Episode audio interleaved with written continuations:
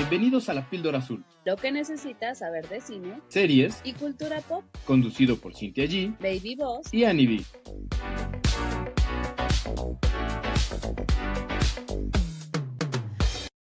Hello amigos, ¿cómo están? Bienvenidos a un episodio más de La Píldora Azul. Yo soy Cintia G y está conmigo el Baby Boss. ¿Cómo, ¿Cómo te trata este 14 de febrero casi?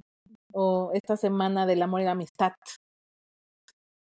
Pues bien, no, no soy muy creyente del amor romántico y estas cosas, pero bueno, tratamos de ser empáticos con, con la otra persona y ser lindos. Tal vez no detallistas o muy detallistas, pero ser lindos. Es que han de saber que a este muchacho no se le da mucho, ninguna festividad en realidad. O sea, se agarra parejo todo.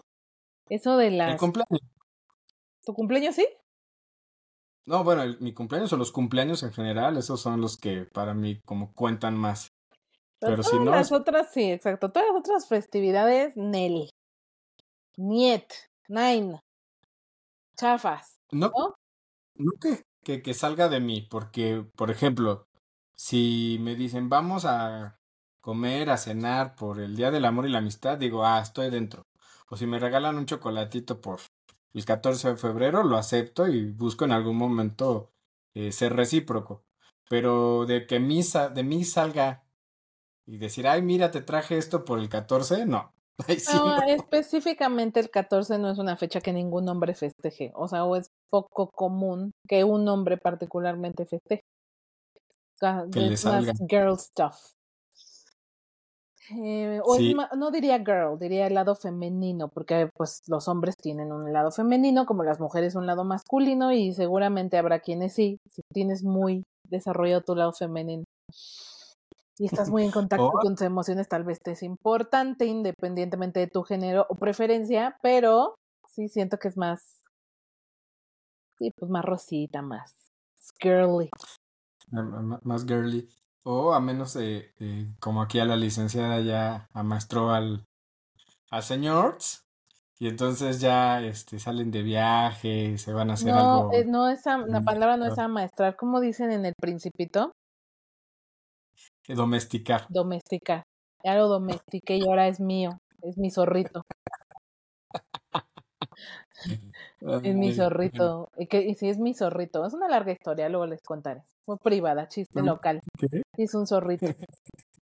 Mm, Ya lo domestiqué y me tomó seis años, pero ya festeja conmigo los 14 sin que haya drama. Antes lo hacía con drama, ahora ya, ya no hay drama. Hasta pide el día en el trabajo, ¿no? nos Eh, vamos a ir a una masajeada y toda la cosa.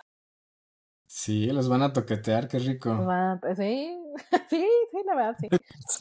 Sí, sí, me gusta. Sí, ¿no? Entonces, pues bueno, ya, le, ya ahí estaré compartiendo mis experiencias del 14. Este, ahí las podrán ver igual en mis redes. Ya saben que estoy como soy Cintia G en Instagram, TikTok, este, por si quieren ir al chisme por allá. Pero bueno, ahora sí, mientras tanto, vámonos a lo que nos truje. Y si tú este, quieres salir con tus amigues, amigas, amigos, pareje, así se dice, ¿no? También. Sí, sí, sí. Este, mm, eh, este 14 o para festejar, una opción puede ser ver Argyle, esta nueva película que tiene un supercast. Está Henry Cavill, Sam Rockwell, Bryce Dallas Howard, Brian Carston, Catherine O'Hara, John Cena, Samuel L. Jackson, Dua Lipa. O sea, el cast, Mariana de Bucele, Sofía. el cast eh, es de primera. Y es lo que me llamó mucho la atención de esta película, ¿no? Ya ves que hubo como mucho, estuvo como muy sonada, sobre todo por el gatito. O sea, creo que la, el, el tráiler lo supieron manejar súper bien por el gatito. ¿Y si sale, sabes de quién es el director? ¿No? De Claudia Schiffer. ¿A Y como el director, este Bog está casado con Claudia Schiffer y es como de la familia, eh, pues digamos que lo tomó prestado y es súper famoso en redes. Tiene creo que 19 mil seguidores en Instagram y tiene un libro y hace lives y cuanta cosa. Es una celebridad ese gatito. Yo estoy desperdiciando a mis hijitas, este, de Sí. veras. O sea, si no, si no han saltado a la fama es porque su mamá no, no tiene suficiente tiempo de, ah, este, Pues, De explotarlas. explotarlas, exacto. Pero bueno, siento que justo el tráiler y toda la comunicación previa o la publicidad llamó mucho la atención por el gatito, ¿no? Y el, y todo, y toda la pues todo el cast que tiene, específica, deja de hacerme caras. Específicamente Henry Cavill, ¿no? Que es como el que llamaba, y Dua Lipa, que creo que son como las dos caras que llamaban mucho la atención, y de hecho yo creo que manipularon muy bien la publicidad para hacerte pensar que ellos dos iban a ser los protagonistas, o por lo menos iban a tener un rol muy importante. ¿Y qué creen, amigues? ¿Qué creen? Mala. Tómala porque en él.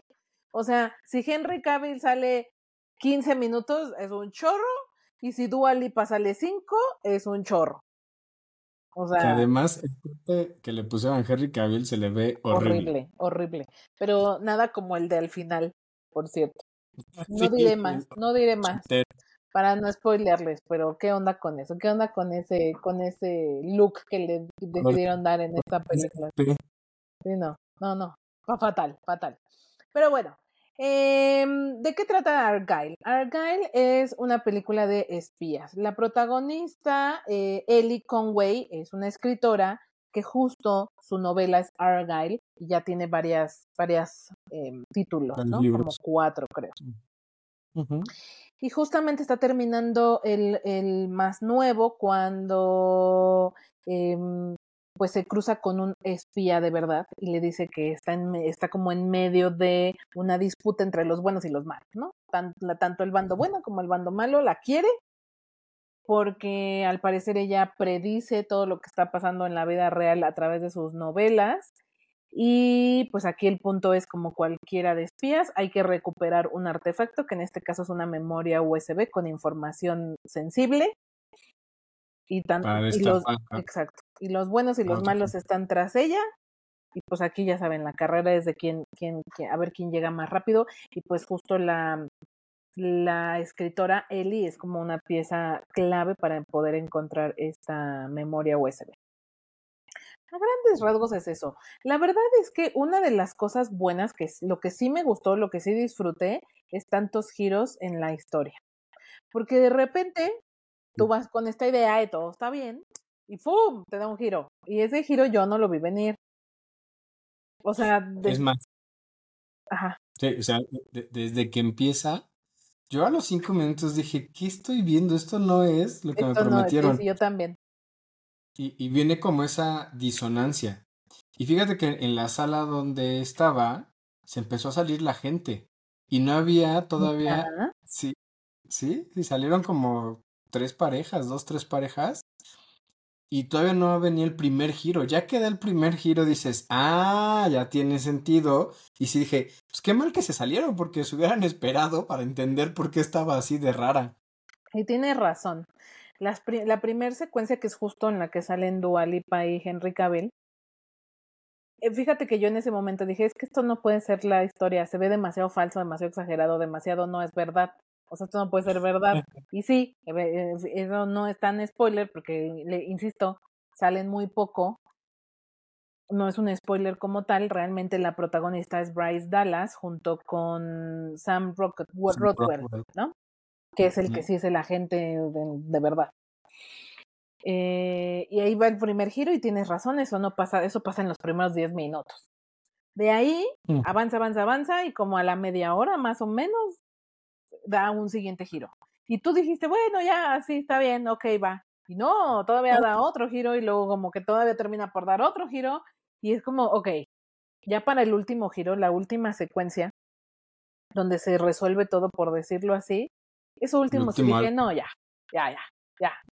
O sea, esto ya es una exageración, esto sí ya no me gustó, ya es demasiada payasada, digo, entiendo, entiendo, si te gustan las historias de acción y que todo el tiempo estén pasando cosas, a lo mejor no te va a desagradar. Para mí ya es demasiado exagerado, que es mi justo mi problema con las de Rápidos y Furiosos y por qué ya dejé de verlas. O sea, ya llegaron a un punto en que si bien tú sabes que es fantasía, si bien tú vas y ya estás consciente que es algo exagerado, que es una realidad bastante exagerada, pero no, para mí ya, ya cruzaron la línea de lo, de lo plausible.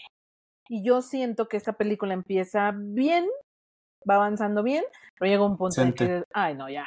O sea, la secuencia eh, con los estos como de gas, la secuencia con el petróleo Sí. y la secuencia con las de gas, más de la última escena de la caja de, de, de música, ya.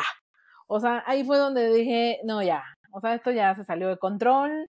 Ahora sí que superaron a todas las de los indestructibles y de Rápidos y Furiosos se las llevaron de calle. O sea, creo que va de más a menos para mí. Sí, de hecho todavía ha- ha- hay un, o sea, la escena post créditos todavía le da otro giro que lo vuelve más inverosímil.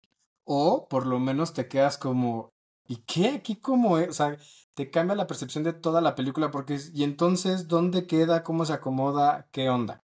Entonces yo creo que la primera aclaración, como dices, es esta, es váyanse con una idea de esperar todo y esperar nada con pocas expectativas a que lo sorprenda la película porque creo que nada de lo que hemos visto nos prepara Sí. para, Sí. para esa locura. Y, y tienes razón, acaba siendo un Rápidos y Furiosos como las 10 dentro de una sola película o todas las incongruencias de, de esas 10 películas en una sola. Y eso me lleva a la segunda aclaración. Definitivamente esta película es una sátira. No es una película de acción, no es una película de aventura, no es una película de, de espionaje. Es una sátira completamente, es una burla Sí. que se hace Bog a sí mismo y, y sobre todo a Kingsman. O sea, si, si hace alusión a Kingsman muy cañón. Entonces, si te gusta Kingsman, no es lo mismo, es una burla de Kingsman. Y, y, con el humor además gringo, que llega a ser un poco bobo, ¿no? Como dices, empieza bien y, y ahí va y camina y se va medio logrando y se va, pues órale. Al principio yo la sentí como queriendo ser un Misión Imposible, una sátira o, o un símil, que claro que Misión Imposible está mucho mejor. Pero precisamente conforme se acerca al final, ya llega un momento en que dices, esto es una jalada impresionante. O sea, yo no paraba de decir, es una... mm", y riéndome, pero de que ya es, es la burla de la burla y dices, no manches. Desde el vestido que le escogen a ella, que se van a Arabia, que se ve bonita, pero creo que no, no es el mejor Pero corte si que te ella le fijas, eh, es como el similar del, del personaje de Dua Lipa del inicio, Ajá, ¿no? sí, sí. Porque en un momento Sí, es es, como- es pelirroja y de repente ya Y- trae exactamente el look de Dua Lipa del inicio y no, no entiendo por qué hacer eso, o sea, Pues yo creo que es un, un símil, porque ahí se está transformando en el personaje que era ella y se está reconociendo en el otro personaje. Yo creo que es por ese símil, porque la primera escena, eh, en realidad, sería ella, ¿no? Entonces yo creo que es por eso, pero sí, o sea, no, no le queda muy bien el, corte de- del, del vestido. Y luego cuando se empieza a aventar todas las piruetas, dices, no manches. Fíjate que ahí, o sea, si te gusta la sátira gringa, te va a gustar, pero debes estar preparados. Y ahí, a mí lo que me gustó, o sea, en toda la película, Sam Rockwell, me sorprendió. Creo que lo hace muy bien este personaje. Yo a él lo recuerdo de Iron Man, es el malo de de Hamlet, la así decirlo. milla, de la milla verde.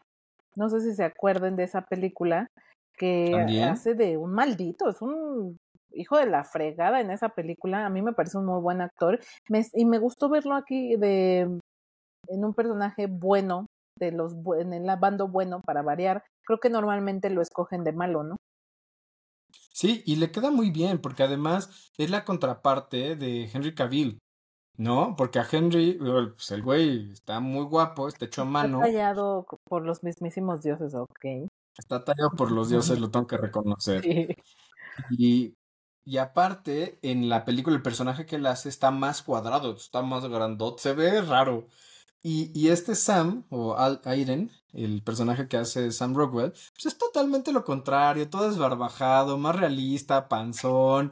eh, Eh, eh, sí, pues eh, en, en resumen más realista, ¿no? O sea, mu- mucho más creíble porque un agente, es que vaya, si, si ustedes están, si ustedes me dicen a mí que los agentes son el 007 o Tom Cruise, pues no, la no. verdad no creo que se vean así, honestamente. Sí No. siento que él es una versión mucho más realista, ¿no? Sí, sí, sí. Y, y creo que, o sea, sí es una película que entretiene, nos saca de lo que estamos acostumbrados de espías, pero sí tiene un toque raro, un toque especial. Creo que ya es muy, muy el estilo de, de, de Matthew, ¿no? De Matthew Bog, o Bone. Eh, no, ya, ya estás teniendo este estilo, como el que tuvo en su momento Tarantino, como el que tiene. Y no es tan fácil, ¿no? Este, este tipo de cine. Por eso le ha ido tan mal en Rotten, o en la opinión pública. Porque no, no es algo Pues sí, normal. pues, al final yo creo que le pasa como a estas otras este, sagas, ¿no? Eh, es para un cierto público, como que cada vez se han ido cerrando más porque se vuelven tan inverosímiles o tan exageradas que ya es como, ya no cualquier público la puede tolerar. A mí, yo, yo me, me entretuvo, o sea, no diría que es una buena película porque no es, no me parece, no creo que es algo que yo vuelva a ver, pero sí cumplió con que me la pasara bien, me entretuviera y si fuera como al final el señor me dijo, ¿qué carajos? O sea, no entendí nada. Dio tantos giros que ya me quedé como, ¿qué? ¿Por? O sea, y finalmente creo que ese es el punto, ¿no? O sea, que al final salgas como, ¿Qué pedo? ¿qué vi? Pero no, no es necesariamente para mal, o sea, hay tanto y como dice, está tan mezclado que a lo mejor si hubieran cuidado y medido un poco más la exageración, yo creo que hubiera rayado más en, en algo bueno y repetible, pero se le fue un poquito la mano y ahí es donde dices, ok, bueno, pues ni modo, me quedo con Kingsman definitivamente. Esta no, siento que va a pasar como Sí. una más del montón. Mira, quién sabe, porque, o sea, bueno, de entrada es una película que pueden esperar streaming, no necesitan ir al cine a verla, ¿no? Totalmente. No, no tiene grandes escenas que puedas disfrutar, porque las grandes escenas son una sátira y es una burla. Y, y como hemos estado diciendo, se dices, no manches, ¿no? Pero creo que esta película va a pasar, como dices, al nicho, o sea, con, con un nicho muy específico, y se va a volver como de estas películas medio de culto, porque es muy Matthew, y él, desde que viene haciendo Kingsman, viene rompiendo como las clásicas fórmulas y le está poniendo su toque. Entonces yo creo que va a pasar estos dos grupos, ¿no? Quien sea completamente inolvidable y jamás la vuelva a ver, y quien diga como, es como Kikas, ¿no? Es algo diferente, es algo que nos viene a revolucionar, trae algo nuevo. Pues es que en- entre la comunidad clavada está pasando eso, porque están analizando, ya sabes que la gente de se clava mucho, la escena por escena o el, el acto, que cómo está relacionado y de acuerdo a la historia, porque se está manejando que todas las películas de Matthew de espías, incluyendo la de Kikas, que no es de espías, comparten universo.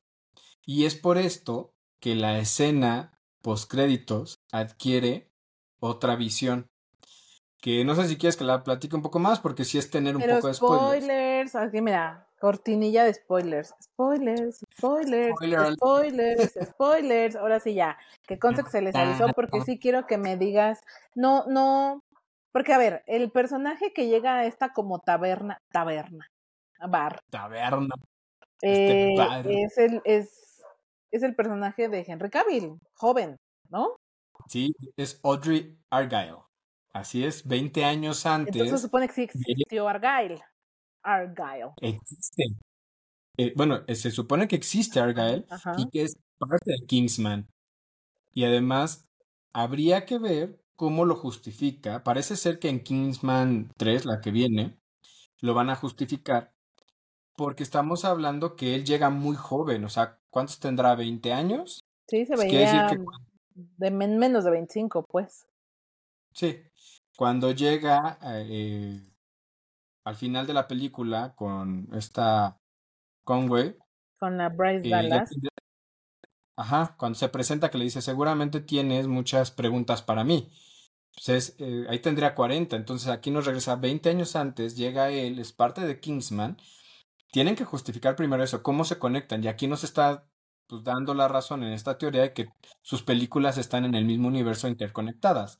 La siguiente es, ¿qué pasa con Samuel L. Jackson? Porque en la segunda, bueno, en la primera de Kingsman, eh, él es el malo, junto con esta Sofía Boutella, que es la, en esta película de Argyle, es la que mantiene el secreto, en la primera es la compinche de Samuel L. Jackson. Entonces, ¿cómo puede ser que en Kingsman sean los malos y en Argyle sean eh, buenos? Y además hay otro toque. Al final, también dice que la próxima película de la del primer libro viene en camino. Entonces, al parecer, hay varias teorías ahí. Otra es que haya otra persona que está inscribiendo la historia de esta Ellie Conwell, que al mismo tiempo está escribiendo otra historia. Esa es una.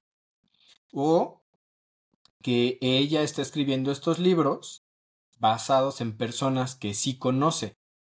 Quiere decir que este alter ego que ya tenía, que está basado en Argyle, sí existe y habría que ver qué relación tienen.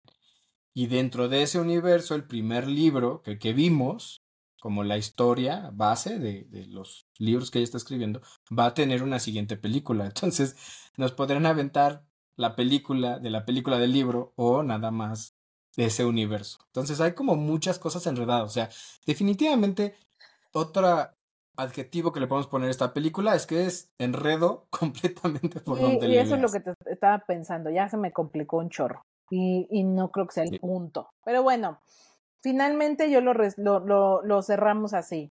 Eh, entretenida, palomera, pero para casa. No, no creo que valga tanto. Hay tanto ahorita que ver en cine que, hay, que está más interesante que perder tu tiempo con esta. La verdad, mejor aguántensela para streaming y de nicho, ¿no? definitivamente es de nicho, no es para cualquiera.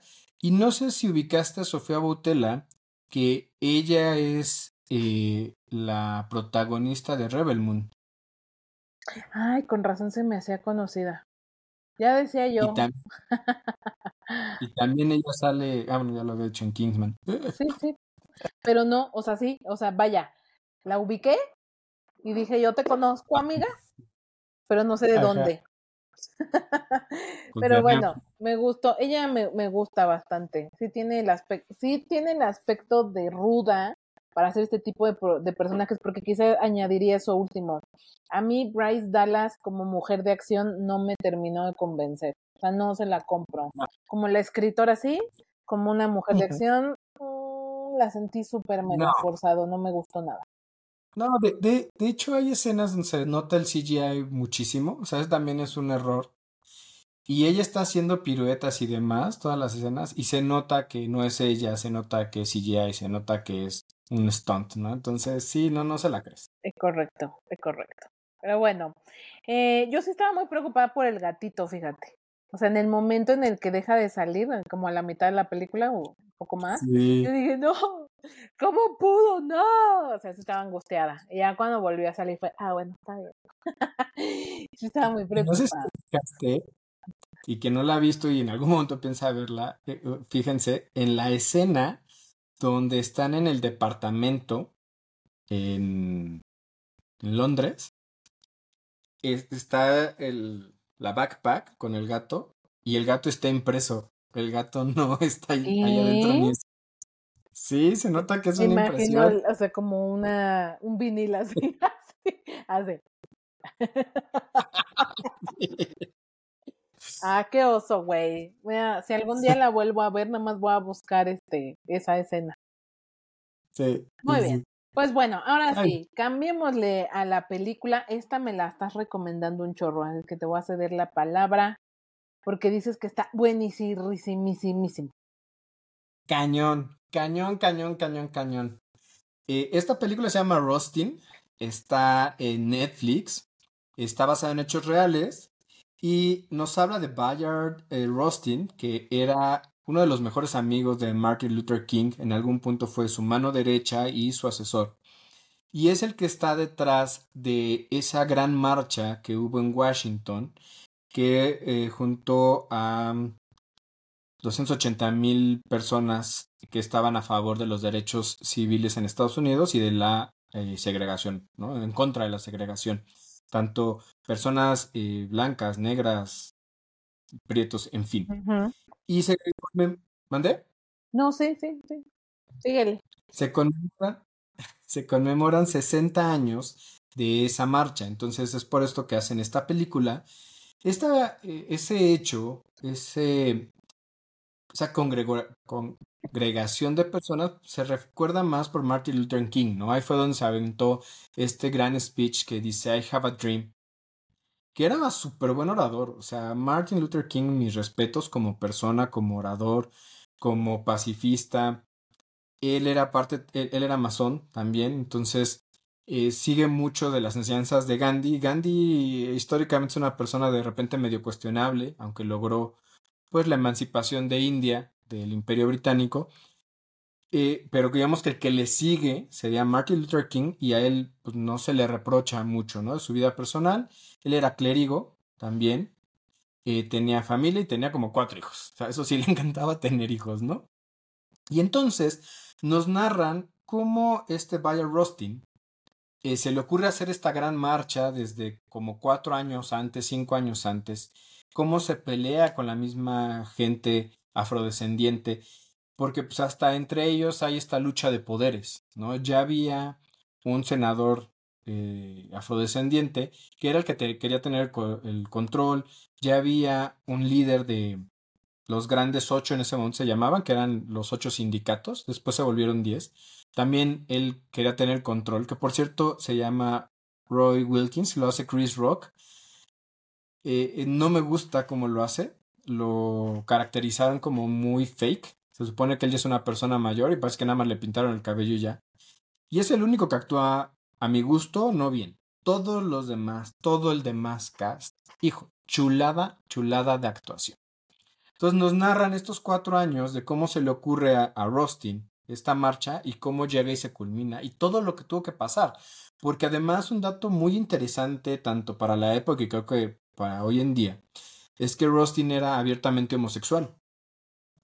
Y pues, o escándala, ¿no? Porque además en la historia por eso también se le ha hecho un lado, la misma gente afrodescendiente le ha hecho un lado por pues, que fuera homosexual. Y él lo maneja muy bien y bueno, me, aventé a ver esta película porque Colman Domingo ha estado nominado en todas los grandes premios de esta época como mejor actor. No se ha ganado nada. De hecho, es el único, la única nominación que tiene hacia los Oscars. Y, oh my god, qué bien actúa, ¿eh? Tiene un carisma. Yo no sé, yo no conocía a Rustin, pero al parecer era una persona con mucho carisma y un gran líder, y eso sí lo reflejan. Y Coleman lo hace impresionante, tiene unos cambios de, de, humor, de actuación, de control, de microgestos. Wow, a mí me encantó. O sea, sí me enamoró el personaje, lo hace muy bien. Coleman Domingo también eh, es una persona abiertamente homosexual. Eh, de hecho, eh, su pareja es un escritor de, de Hollywood.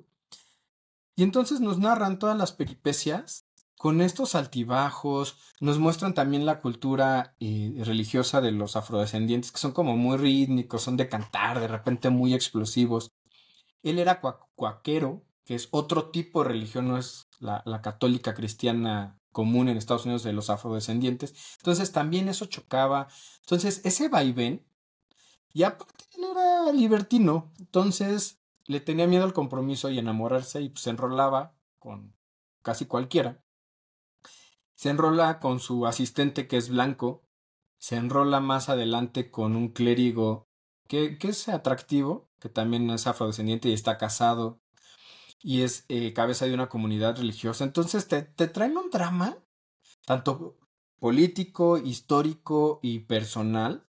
Bastante interesante, bastante completo. Creo que es muy redonda la película. A mí me encantó, no la pude ver seguida, la tuve que ir viendo en tres días pero son de esas películas que quieres más, que yo por vez, ay, me quedé enganchado, quiero más, quiero más. Entonces, la verdad es que se la super recomiendo, no esperaba mucho de ella y me ha sorprendido completamente. Entonces, si les gustan estos temas de hechos históricos, eh, cuestiones civiles, cuestiones de apertura y, y de cómo ha cambiado el mundo, esta es la película. Y ya. Pues veo difícil que le den el premio, la verdad, porque te digo, insisto, es que cuando, cuando por coincidencias de la vida te toca competir contra Killian Murphy porque hizo Oppenheimer, o ¿cuál es el otro que está muy fuerte? A ver, déjame. Ahorita se me fue la onda. Pero bueno, si te toca competir con alguien que está muy, muy fuerte, porque su proyecto además es muchísimo más robusto, más grande, con más relevancia, mm, pues a lo mejor, a lo mejor sí podrás tener una mejor actuación, pero ya quedas como Mira. completamente fuera de la contienda. Sí, está contra Killian Murphy, Bradley Cooper, Por. Giamatti, Jeffrey Wright, que eh, no hemos podido ver esa película, quién sabe cuándo llega a México, American Fiction, que también sale en esta película, y tiene también un, papel ahí, y Colman Domingo. Sí, lamentablemente, pues está contra fuertes, ¿no? Yo creo que se la va a acabar llevando Cillian Murphy, a pesar de que todos los demás Killian.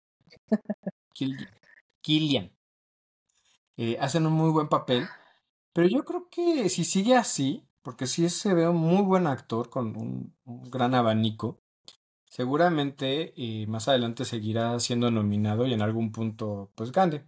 Ojalá no le pase como a William Defoe, que platicábamos fuera del aire, que creemos que es un gran actor, que está en otro nivel. Ha sido nominado creo que cuatro veces y nunca ha ganado un Oscar. Y pues no se ve que lo vaya a ganar. Ya se lo deben como a Leonardo DiCaprio. A Leonardo DiCaprio ya se lo entregaron, ahora se lo deben a William Defoe definitivamente. Pero bueno, me quedo con tu recomendación en cuanto tenga oportunidad. Lo veré disponible en Netflix, dijiste, ¿no? Así es. En cuanto tenga tiempo y la oportunidad, eh, buscaré verla. Suena bastante interesante, sobre todo para quienes les gusta, como la Ani, que le mandamos un saludo, los hechos reales. Ahí, ahí lo tiene. Muy Así bien, es. pues lo vamos a dejar hasta aquí. Ya en el capítulo o episodio pasado les recomendamos un chorro, chorro de películas que se estrenan estos días. Está Madame Web, Zona de Interés, que también está nominada a Mejor Película en los Oscars y al parecer está muy buena. Yo me voy a lanzar saliendo de aquí, casi, casi, Ay. a verla. Eh, Bob Marley. eh, hay bastante, hay bastante más. eh, las reproyecciones de, de por el ciclo de El amor y la amistad. Tanto en Cinemex como en Cinépolis, porque creo que dijiste nada más las de Cinépolis, también tiene Cinemex su propia ronda. Pero se repiten, ¿eh? La mayoría. Entonces, bueno, opciones hay, hay un chorro que ver. Ahí nos pondremos de acuerdo para la siguiente, en la siguiente grabación. A ver si me aviento en la de This Is Me Now, el chismesazo de la Jennifer. Ya les estaré contando. Oye, ya no me dijiste si habías visto el video de esa película, video No, musical que No, sacó. todavía no la he visto. Todavía no la he visto. Empieza viendo ese, que te veas cómo es la película. No, vi el tráiler, vi el tráiler, y el tráiler está bien locochón, por eso digo, es como una super mafufada, pero me llama el chisme. Sí me llama. Es como cuando eres tan famoso que puedes hacer una oda a tu vida sin importarte nada. Tal cual, tal cual lo acabas de decir. Así es que muchísimas gracias a todos, Angie en producción, muchísimas gracias a todos los que le dan play y nos ven episodio a episodio, ya sea por YouTube o por Spotify, ya saben que allá también está nuestro, nuestro podcast, lo que les acomode mejor. Si eres nuevo y llegaste por Azares del Destino aquí y te gustó, suscríbete al canal, dale, dale una palomita, ponle like, ayúdanos, da mucho amor, comenta. Si ustedes ya tuvieron la oportunidad de ver alguna de estas dos películas, tanto Argyle como Rustin, dinos qué te parecieron, si te gustaron, si no, las recomendarías o no, para que podamos ampliar la opinión de quienes, por tu opinión, digan, ah, me voy a aventar a verla o no. También recuerden que nos encuentran en Facebook e Instagram como La Píldora Azul, con una A entre Píldora y Azul. Ya, ibas a decir algo. Sí, la campanita en, en las dos redes sociales, también estamos en Instagram. Entonces, para que se vayan enterando cada vez que sacamos un episodio y una noticia. Exacto. Allá en las redes eh, publicamos sobre todo muchas noticias. Entonces, si quieren estar atentos, váyanse a Instagram o Facebook y denle follow para eh, que no se pierdan nada. Así es que muchas, muchas gracias. Nos vemos la siguiente semana. Adiós. Manténganse reales.